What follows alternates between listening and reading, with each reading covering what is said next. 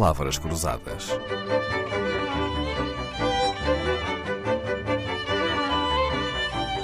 Porque quase tudo é uma questão de semântica. Dennis Redmond, correspondente internacional da Associated Press, veio para Portugal em 1965 cobrir a ditadura portuguesa, o que se passava em, em Portugal e mostrar uh, ao mundo o que nem cá muitas vezes se lia nos jornais portugueses.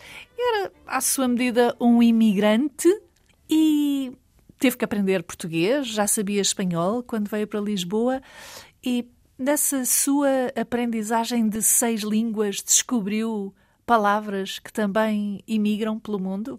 Eu adoro a etimologia das palavras e a origem das palavras.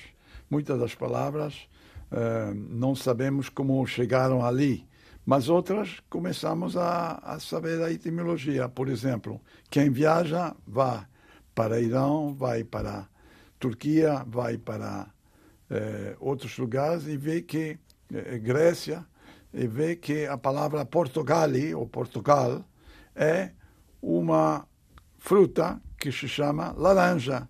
E por quê? Porque os portugueses levaram aquela palavra para da China e foram eles que introduziram aquela fruta. É verdade, da... no Médio Oriente, no norte da África, em Marrocos, por exemplo, laranja é Portugal. E Tanger também era é, um lugar onde se cultivava tangerinas e daí o nome. Daí o nome. É, mas tem outras palavras portuguesas que emigraram.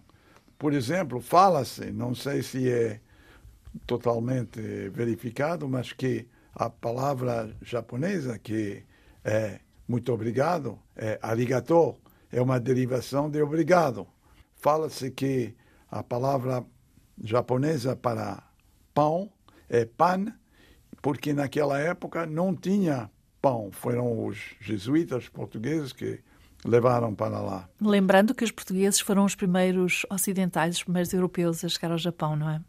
Exatamente. Da mesma maneira, diz-se, mas não sei se é uma lenda ou não, que a palavra tea. Tea, de chá. De chá. Em mas, inglês. Mas sabe por que era tea?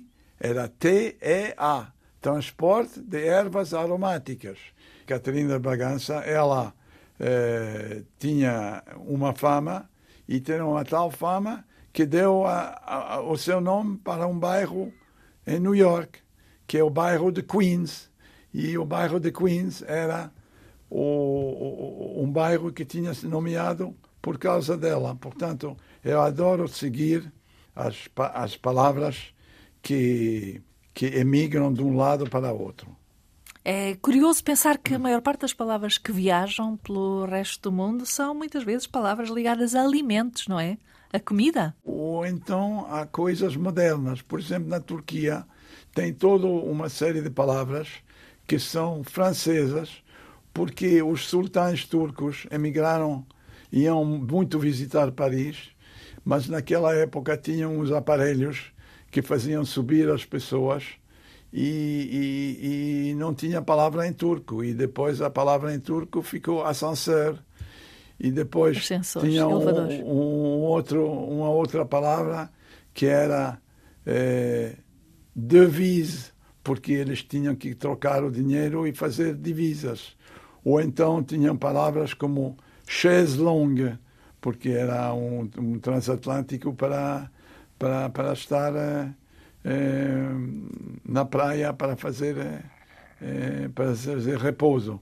Portanto, é, tem uma família de palavras que emigram e ainda em português tem muitas dessas palavras que vêm do árabe e de outras palavras. Oh, eu queria dizer uma, uma coisa sobre isso. Quando eu estive no Brasil, não sabia, eu perguntava onde é que está o talho?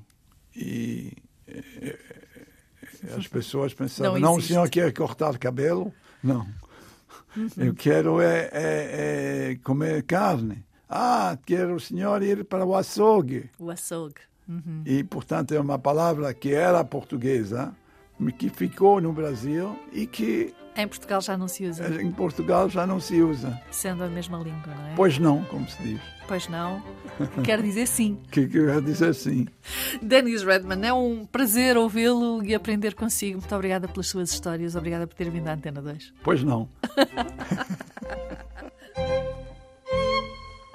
Palavras Cruzadas, um programa de Dalila Carvalho.